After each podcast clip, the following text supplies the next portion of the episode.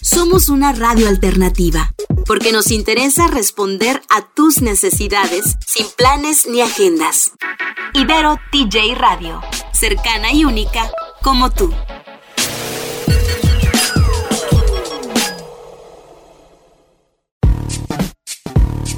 ¿Cómo entender de una buena vez sobre cultura, innovación y emprendimiento?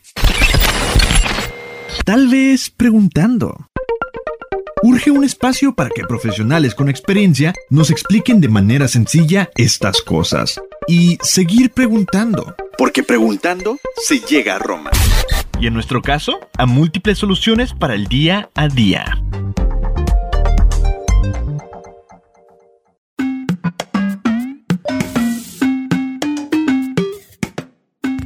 Bienvenidos a Preguntando se llega a Roma como cada semana.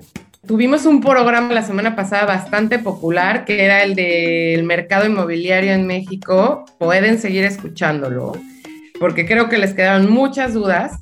Y esta semana vamos a hablar de, creo que otro tema que más dudas les van a quedar, que son los impuestos sobre todo Mary y yo tratamos de entenderlos cada mes y se nos complica muchísimo. ¿Tú qué piensas, Mary? ¿Cómo estás? Hola, hola. Este sí, sí, sí es un tema este delicado, este difícil y que casi nadie entiende. Por eso lo quisimos hacer. Este, investigando las preguntas y haciendo todo, sí salieron con muchísimas dudas. Entonces, ojalá que a todos los que nos están escuchando les funcione lápiz y papel, chavos, para que puedan pagar impuestos. O pausa y play, más bien. este, también más digital. Y entonces este eh, eh, capítulo tenemos como invitados a dos hermanos que tienen un despacho de contabilidad. Bueno, ahorita nos van a explicar un poquito más cómo está conformado. Se Con mucho gusto. Santiago y Juan, ¿cómo están? Muy bien, ¿y ustedes? Muchas gracias por la invitación. Muchas gracias por la invitación y saludos a su público. Esperamos que les podamos ayudar y guiarlos un poquito hacia, hacia el fin común. Muchas gracias. Hacia el buen camino. Hacia el buen camino. Te iba a decir hacia la luz, eh, ahorita que estabas diciendo, pero no estoy muy seguro que cuál es el lado oscuro y la luz, ¿no? Oigan, no.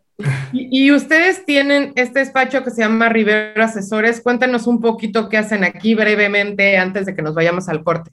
Mira, rapidísimo, es un despacho que empezó eh, eh, mi papá hace casi 50 años, 49, y eh, toda la vida hemos sido asesores fiscales y auditores. Y, ahora además el, despacho lleva algo de contabilidad, que es todo para empresas este, transnacionales y, y algunos estudios económicos como estudios de precios de transferencia que ya es un tema un poquito para otra plática. Eh, pero, pero en general, pues, lo llevamos, hacemos auditorías de empresas de mediano o, o, tamaño grande y mucha asesoría fiscal, que es lo que vamos a platicar hoy. ¿no? Correcto. Y, este tipo de servicios, para que lo sepan un poquito, porque pareciera que el, el régimen, el tema de contador para todos es como muy general, hay que establecerlo en dos partes, ¿no? El contador es el que lleva la contabilidad como tal, el auditor revisa lo que hace el contador y el asesor fiscal te ayuda en dos funciones, en o hacer tus impuestos o revisar cualquier tipo de procedimiento que puedas tener para que ellos te puedan asesorar en mejor camino, ¿no? Claro, perfecto. Pues ahorita que regresemos, Mary les va a hacer algunas preguntitas desde las más básicas de pues ¿para qué sirve pagar impuestos en nuestro país? No lo hagamos a nivel global, porque es diferente. Y todo lo que tiene que ver con el SAT. Ahorita volvemos.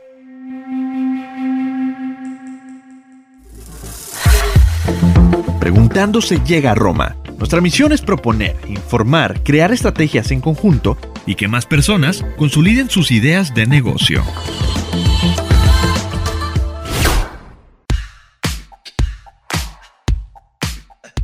Pues ya estamos de vuelta en Preguntándose llega a Roma. Y a ver, chicos, vamos a empezar desde cero, desde cerísimo. ¿Para qué sirve pagar los impuestos aquí en este bello y hermoso país? Cuéntenos. Mira, por difícil que parezca, es una obligación constitucional que sale para poder aminorar todos los gastos sociales y todos los gastos que el gobierno pudiera tener.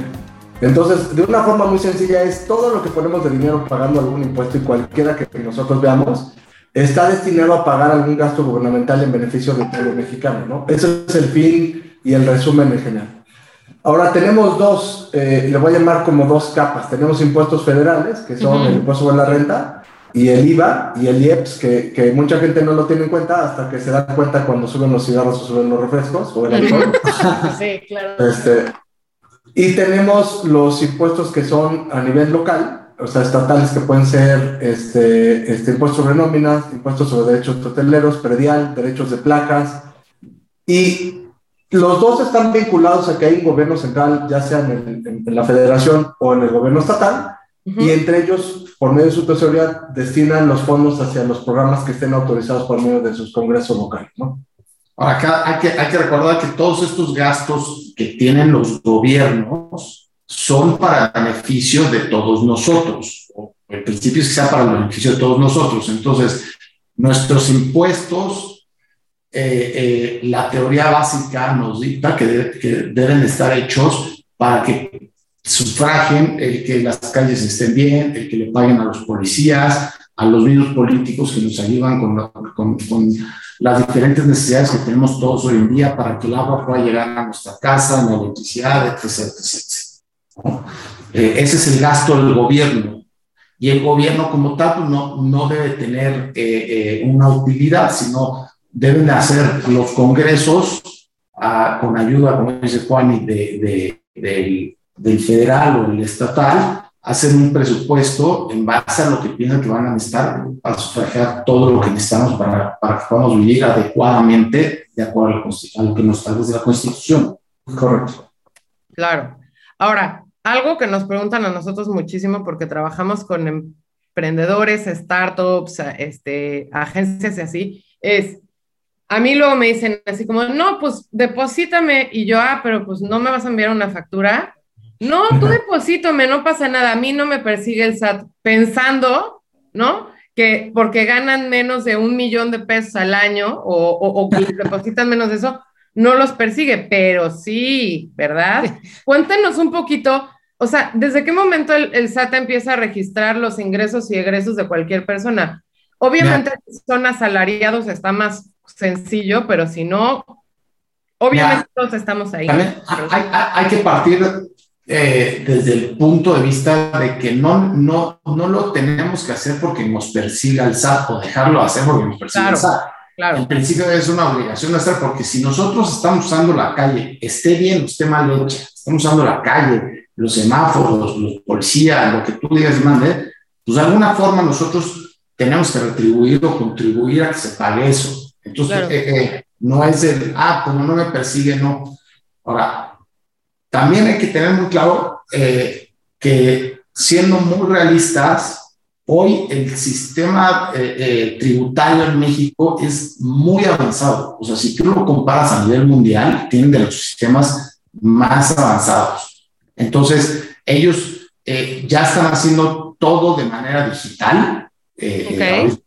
Todos nosotros en la pandemia también tuvieron que atender de manera digital y demás. Y entonces ya cuentan con toda la información mucho más acercada y mucho más rápida de todos nosotros. Correcto. Entonces, si bien te depositan mil pesos, pues no, eh, vas a estar en, el, en, la fila hasta el final, de, la, en la fila de revisiones vas a estar hasta el final y se van a preocupar por el que recibió un millón de pesos, me queda claro, pero tenemos que, tenemos que tomar en cuenta que sí, los, sí lo está pudiendo revisar y te, voy a dar después cuando vayas a hacer tu declaración como un ingreso y eh, tú puedes poner a la contraparte en una posición, voy a llamar incómoda, porque entonces tú ya no, si ellos no te facturan, tú ya no vas a poder eh, eh, deducir ese gasto. Déjame, me voy a echar también un pasito para atrás, porque hoy la verdad no hay una obligación real este, de que todas las personas se tengan que registrar en el RFC.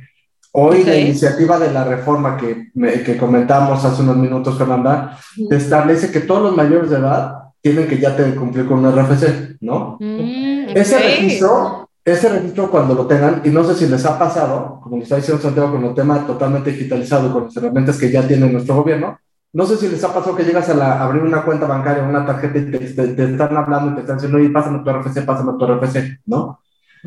Ese tipo de herramientas son las que usan las autoridades hacendarias para poder determinar si tienes ingresos o no, ¿no? Entonces, no es que estemos perseguidos y tengamos un Big Brother, lo que sí tenemos que saber es que por pruebas aleatorias, la autoridad sí puede saber de ciertas personas si tienen ingresos y que no están haciendo nada, ¿no? Este, y hay, hay un segundo tema importante porque hay mucha gente que se lo pasa de noche pensando que nunca los van a agarrar por lo mismo, ¿no? O, se manejan en efectivo, o, o, están haciendo, ¿me entiendes? Tienen alguna, le voy a llamar alguna treta lógica en la que alguien les pone en su tarjeta de crédito este dinero, entonces ellos van y se lo gastan. Sí. hoy el SAT tiene muchas cosas que le llama, le llama discrepancia fiscal. O sea, es un término ya generado por el propio SAT. Dice, si tú ya gastas más de lo que ingresas, me, me debes un impuesto, ¿no? Claro. Entonces, lo que está diciendo Santiago es totalmente cierto. O sea, no es que estemos, o sea, no es que el SAT tenga una mega maquinaria en el que te diga todas las personas que tienen depósitos automáticamente sabemos ya quiénes son, sino que hace programas específicos para ciertas personas que, con, con, que van agarrando con base en que sepan que si no están pagando, no están registrados ante el propio banco los, los, los va, los va buscando, ¿no? O sea, ya con, con toda la tecnología van haciendo queries y, y, y entonces oye, pues toda la gente que tenga este perfil y, van sacando información y van haciendo muestreos. Correcto. Y entonces ahí ya te pueden llegar a tocar la puerta vía tu son tributario eh, y, te pueden decir, oye, como dice Juan, eh, tú, tú, estoy viendo que en tu tarjeta de crédito estás gastando 100 pesos, pero en tus ingresos me estás declarando 20. eso es una discrepancia fiscal. No me declaro o no me declaras nada y entonces yo creo que tú estás ingresando 100 pesos para poder gastar 100 pesos. Correcto. ¿No? esa es la diferencia que busca y entonces ahí te dicen, si tú ingresas de 100, me debes 30. Está, cañón, eh, está, cañón todo este proceso. Ahorita tenemos que ir rapidísimo a un corte, pero si quiero ahorita, en cuanto regresemos, les vamos a preguntar, ¿cómo, cómo me doy de alta o qué, qué hago? ¿Internet, Hacienda? O sea, ¿qué hago? Regresamos. Preguntando se llega a Roma. Te acercamos a las y los expertos que son referente de su campo profesional en México.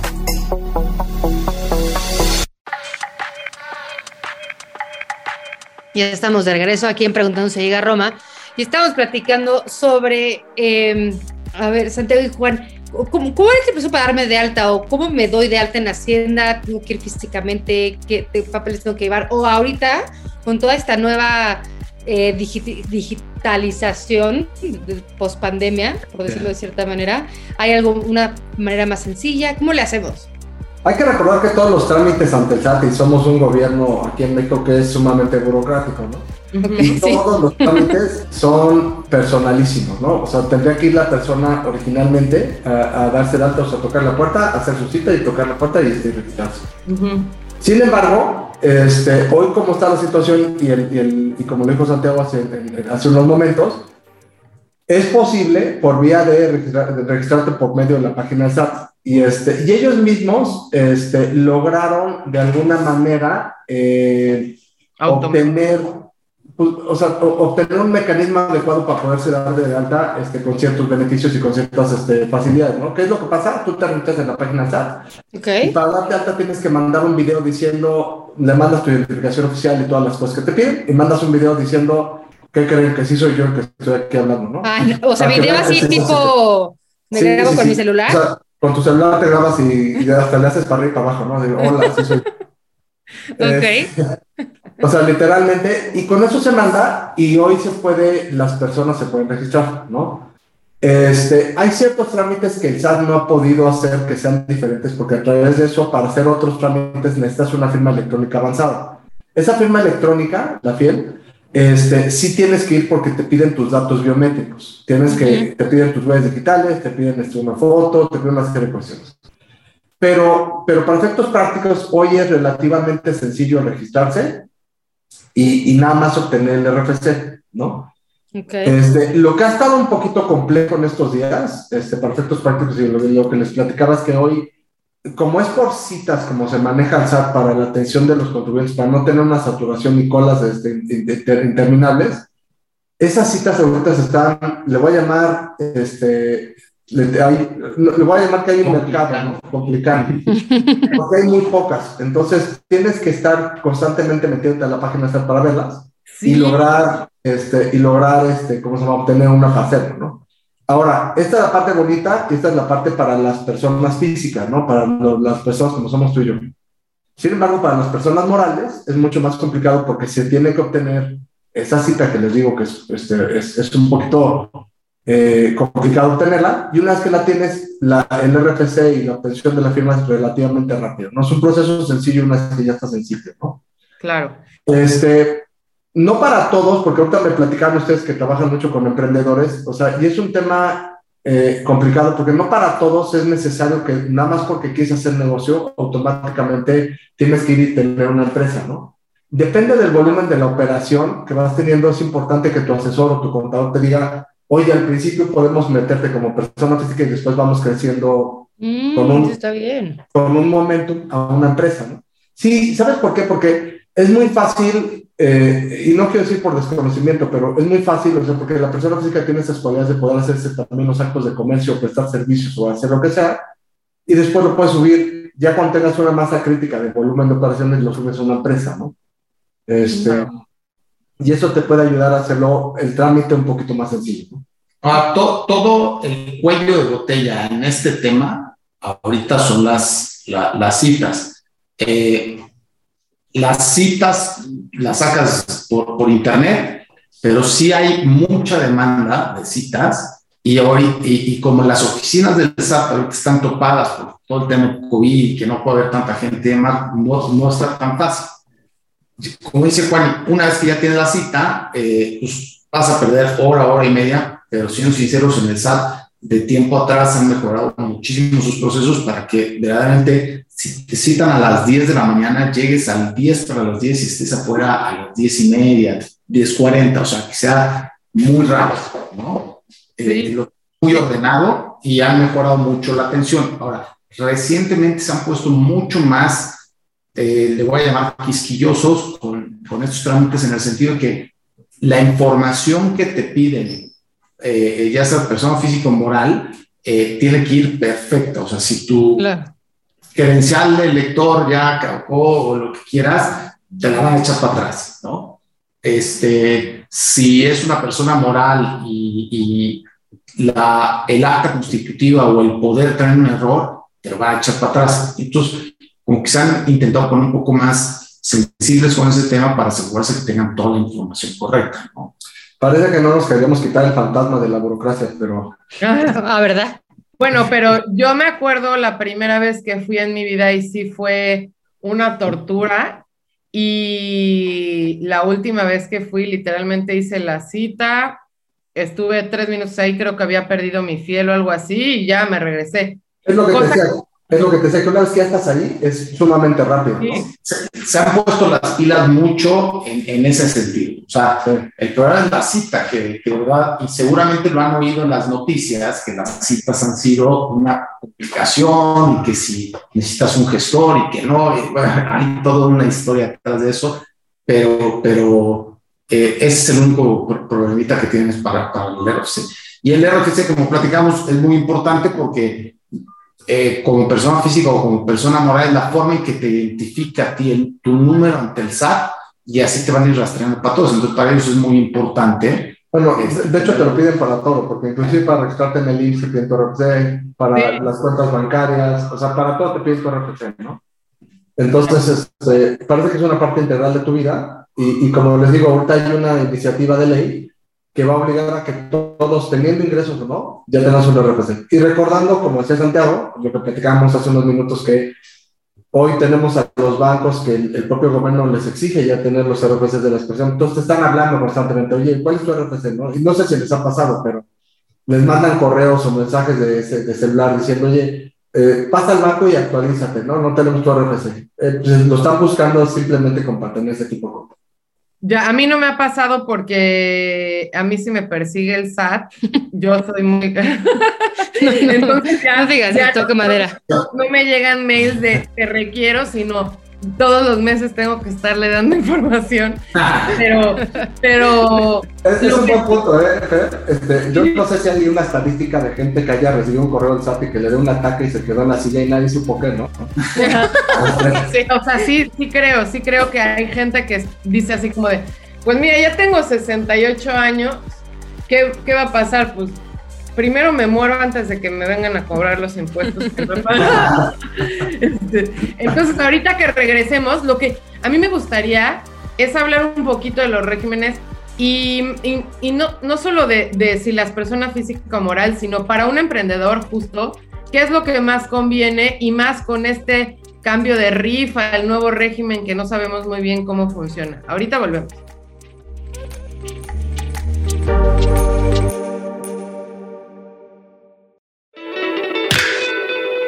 Ibero TJ Radio, con la certeza de que podremos construir más historias juntos.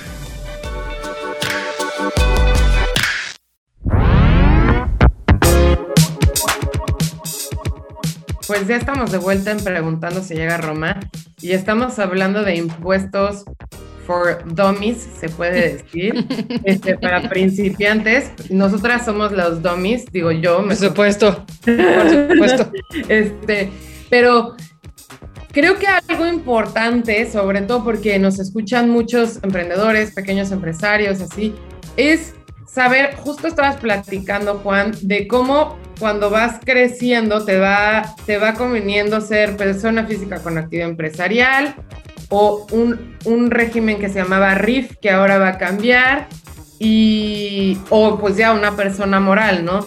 ¿Ustedes cómo ven este proceso y también qué incluye este nuevo cambio de RIF a, no, no sé cómo se llama ahora el nuevo régimen? de confianza. ándale, ándale, y antes de platicarte, y antes de platicarte un poquito eso, ahorita que decías que si este, este, impuestos por dummy, eh, es un poquito de risa porque cada vez que me siento en una mesa siempre me voltean a ver con cara de, híjole, ¿por qué estudiaste impuestos, no? O sea, te propicio hacer eso en tu vida, ¿no? Este, ¿Por?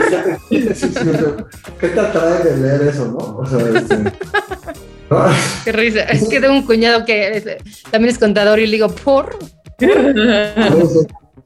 No, este, se vuelve una, una, carrera, este, les voy a hacer un tema personal, pero como decía Santiago, este, se vuelve una carrera que tu papá te enseña, parece que te apasiona y es muy simpático, ¿no? Doy bastantes pláticas este, en el colegio con todas cosas y este, entonces aprendes a transmitir un poquito las ideas de lo, de lo rígido que es una ley que de repente puede ser complicada, ¿no? Entonces, he ahí tu pregunta que me dices, oye, ¿cómo funciona y qué es lo que pasa? Entonces, lo, vamos a parar un poquito en dos y lo voy a tratar de, de concisar. Entonces, tienes, la, le voy a llamar personas morales y personas la persona moral, las empresas, es una especie como de caldo, ¿no? Una sopa en la que metes todos los elementos, todos, todos los ingresos y todas las deducciones, las metes, te mezcla y haces una sopa, ¿no? Este, hoy por hoy hay ciertos candados, como puede ser la razón de negocios y otras cosas que, que, podemos entrar en otro, en otro día, pero el punto principal es que una empresa lleva, conlleva unas obligaciones que pueden ser un poquito más grandes que las que pudiera tener una persona física, ¿no? Entonces, las empresas la tienes ya como un resultado de que tienes una masa crítica de operación,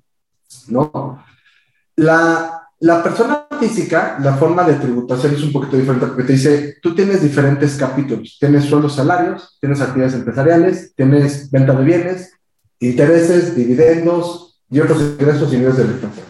Cada uno de ellos tiene una base totalmente diferente. Entonces ahora separas, en lugar de tener una sopa, tienes el arroz por un lado, el caldo por otro, el pollo por otro y Digo, si te gustan los verduras, se y, y lo que hacen es que cada uno tiene una fórmula diferente de cómo se genera. Y al final de que llegas a base, se suman todos los, los ya las, las, bases de esos impuestos y es donde pasas a la tarifa para pagar el impuesto.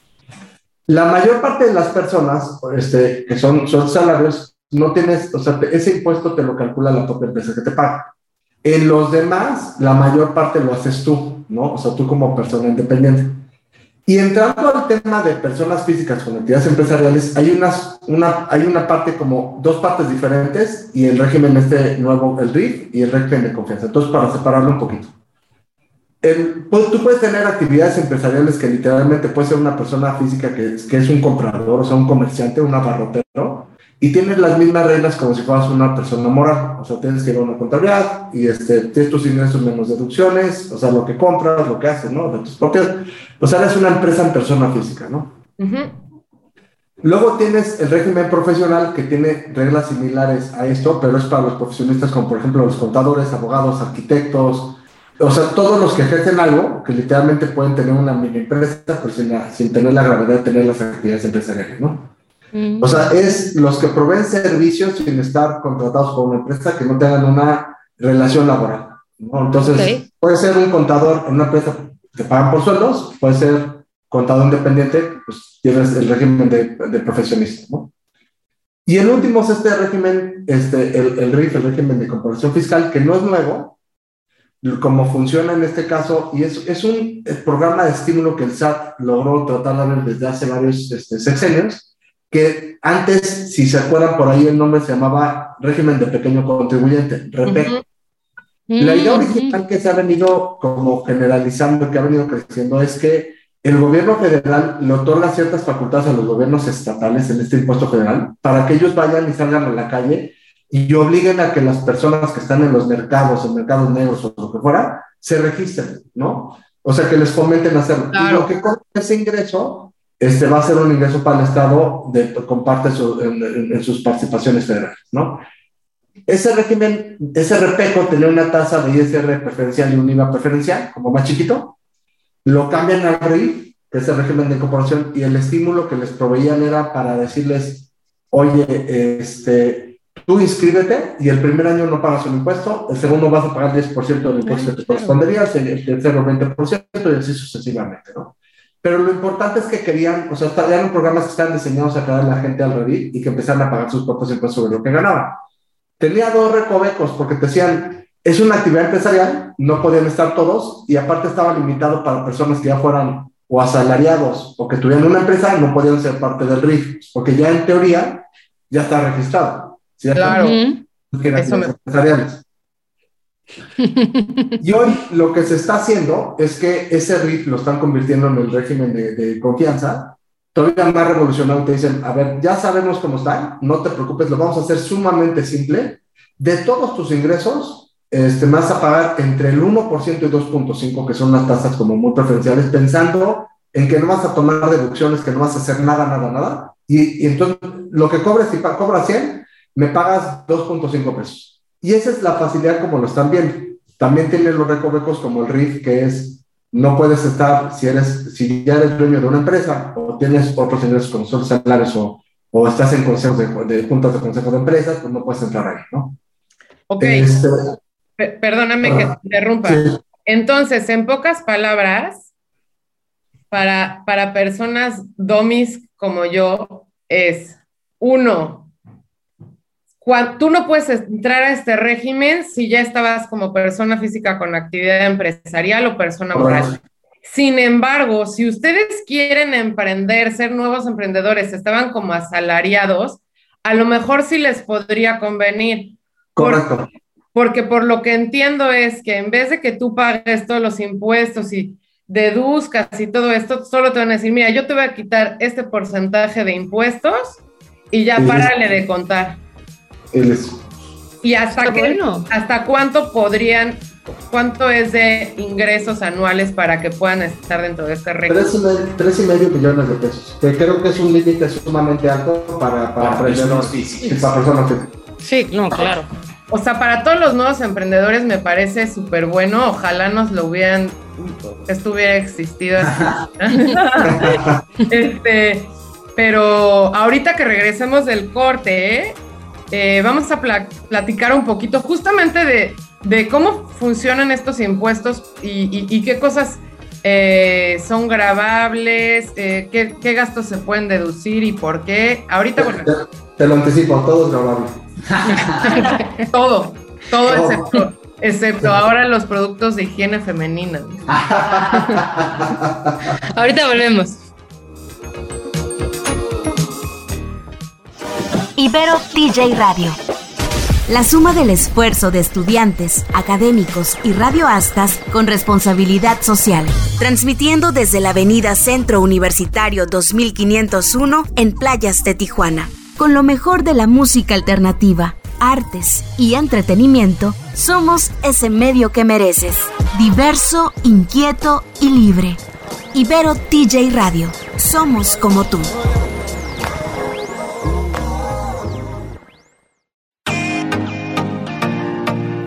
Preguntando se llega a Roma, encuentras noticias sobre innovación y charlas sobre el quehacer de emprendedores locales y nacionales. Sigue escuchando.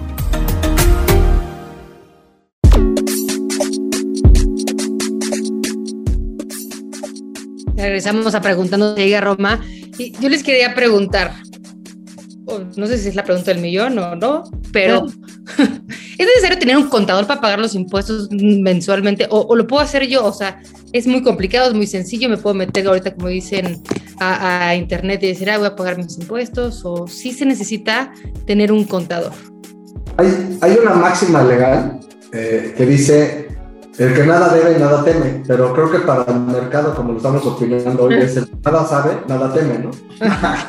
sí, sí, sí, así funciona, creo. Este, entonces, o sea, yo, yo le recomendaría, o sea, a pesar de que este nuevo programa de régimen de confianza está como diseñado a tener menos el uso del contador, sí, sí es bastante recomendable tener una asesoría y acercarse a alguien para que les pueda decir dónde están parados, ¿no? No tiene que ser un tema sumamente sofisticado con el simple hecho de tener una operación sencilla de compra-venta. Necesitas que alguien te diga lo que puede y no puede ser deducible, ¿no? Este, entonces, para poder, para poder resolver uh, la pregunta que me estás diciendo, sí, sí es recomendable tener a alguien eh, este, que te pueda estar guiando para hacer las cosas como tienen que ser, ¿no? Y, y, es importante esto porque la tranquilidad de mente, como están las cosas, y creo que hoy el SAT está empujando a, una verdad legítima, decir, oigan, pasen las cosas como tienen que ser, ¿no? Entonces, esta persona nos puede ayudar en, todo momento nomás a decirnos qué es lo adecuado, ¿no? ¿Por qué hago esta, anotación? Porque tenemos clientes, y, voy a empezar por un poquito, ustedes que están en el medio de, un poquito de, no, sé, no sé si hay un término que se llama podcasteros, pero... sí, podcasters, sí, ajá. Podcasters, ok.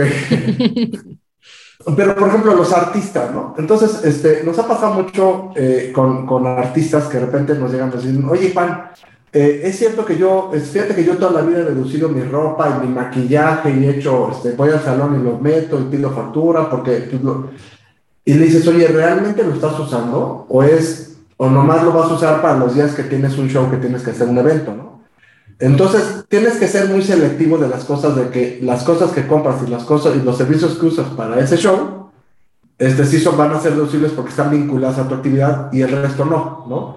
Pero si esa persona no te sabe guiar o, esa, este, pensamos que queremos estirar la liga para llegar a eso, esa es la parte complicada, ¿no?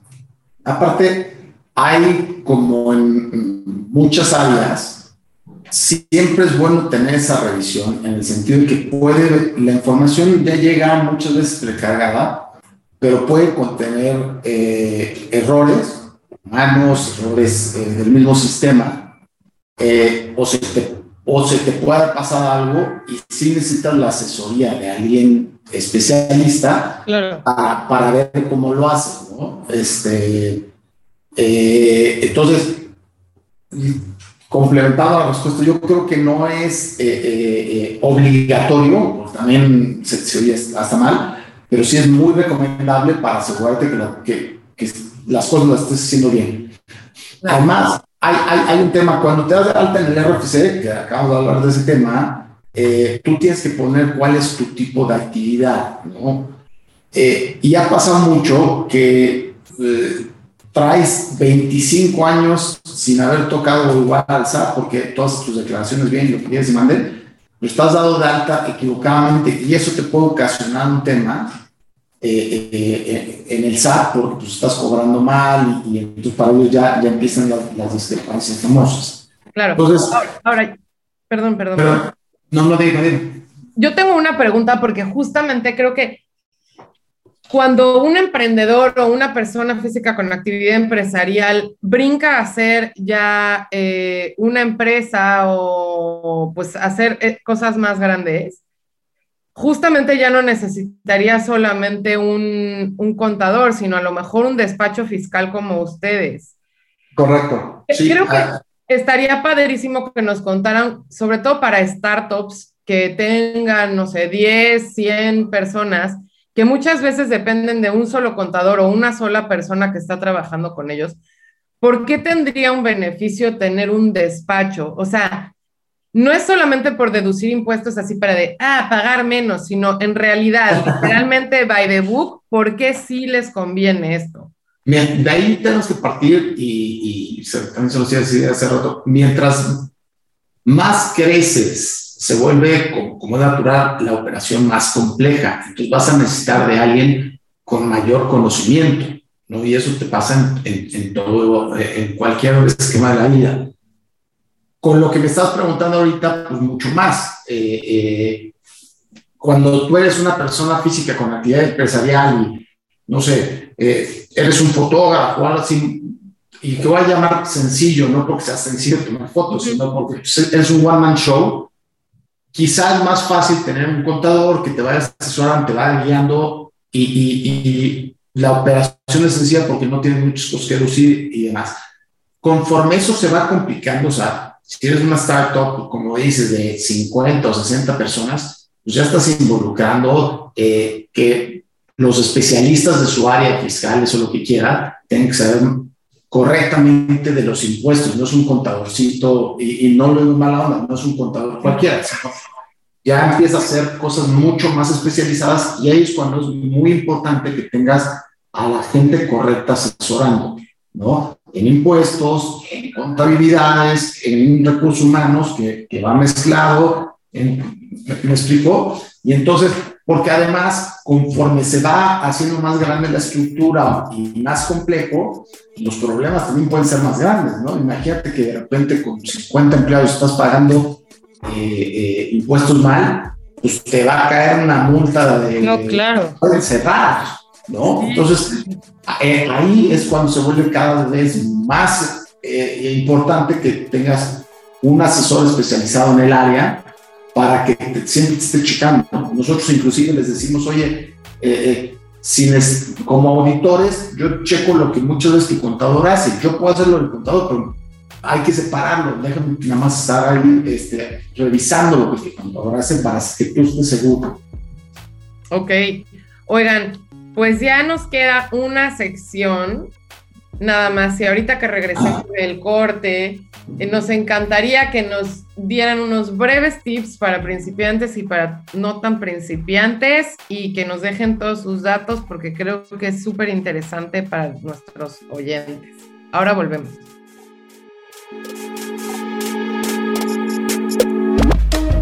Un programa entretenido, pero cargado de información útil. Preguntando se llega a Roma.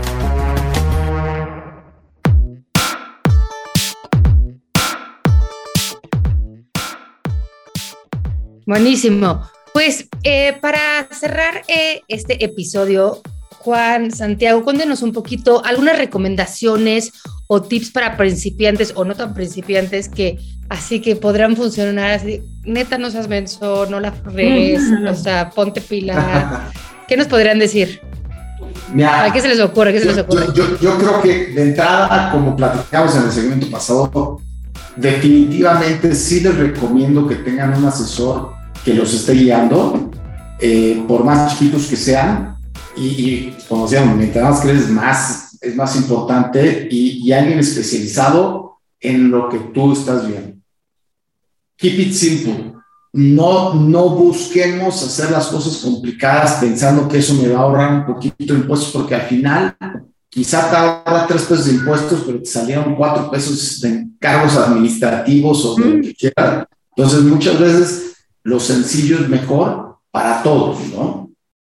Este, y definitivamente yo les recomendaría que, que, que, intenten hacer las cosas como, como viene la ley y, y, estar al día y pendiente sin buscar shortcuts de nada, porque eso es lo que después hace que la autoridad también nos esté persiguiendo de más, ¿no? Hoy eh, por aquí le voy a ahorrar de más y voy a jugar en el área gris, pero no necesariamente eh, eh, va a salir todo tan bonito, y, ahí es cuando la autoridad pues, se voltea con nosotros y nos dice, oye, ya le rascaste de más, ¿no? Sí, correcto. Vamos a, a, revisar cuenta. Correcto. Yo, yo quiero hacer énfasis en el tema de, de dejar los procesos sencillos este, y la estructura. No, no sobre hacer las cosas, porque como dice Santiago, esto puede salir caro a la larga, o este, nos complicamos al inicio de, de, porque ahorita que estamos diciendo que son, estás buscando que sean más emprendedores, pues no meterle un costo adicional a, tu emprendimiento hasta que de verdad no lo necesites, ¿no?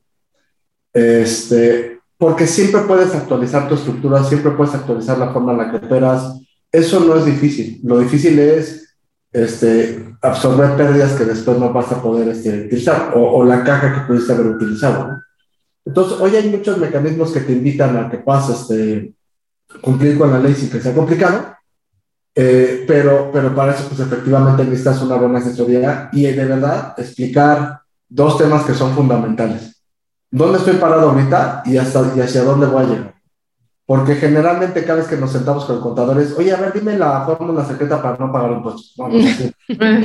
este, es entonces decir, a ver, mi idea es, hoy voy a tener cinco empleados, este, en, diez años, en, en, en dos años voy a tener 25, este, este, más o menos voy, este es mi mercado, esto es lo que estoy pensando que va a pasar, o sea, explicar bien para saber hacia dónde te podemos guiar con mejor certeza, ¿no?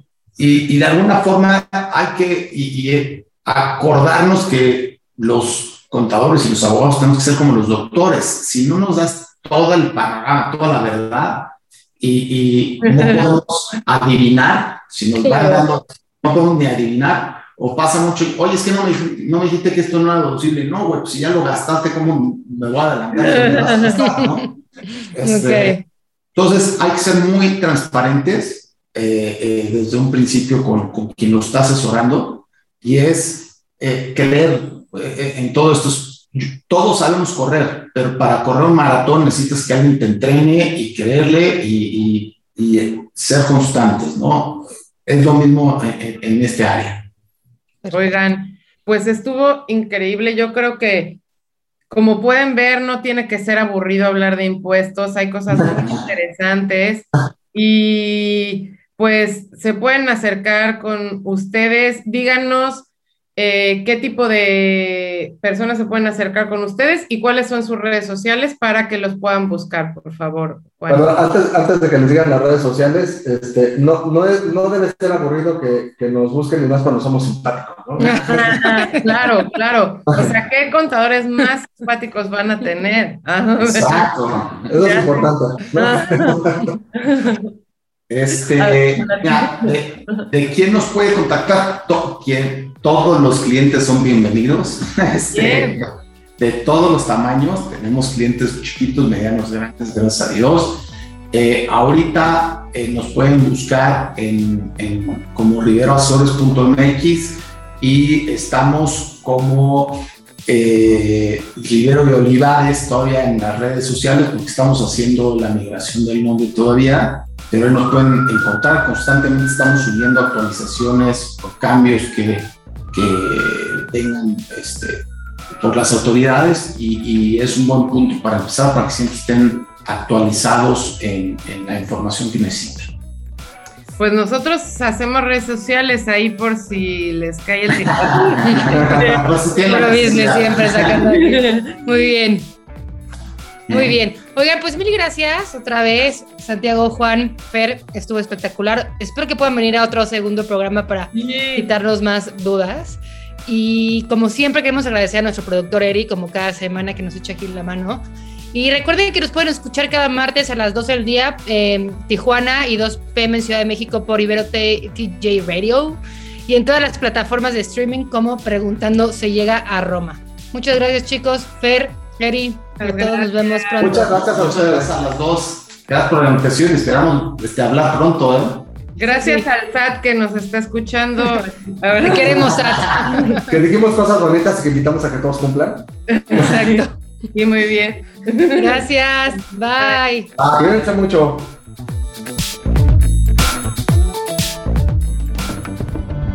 Ibero TJ Radio presentó Preguntando se llega a Roma. Tenemos la misión de proponer, informar y que más personas consoliden sus ideas de negocio. Síguenos en Instagram como Preguntando Contando-podcast. Ahí atenderemos tus dudas y sugerencias.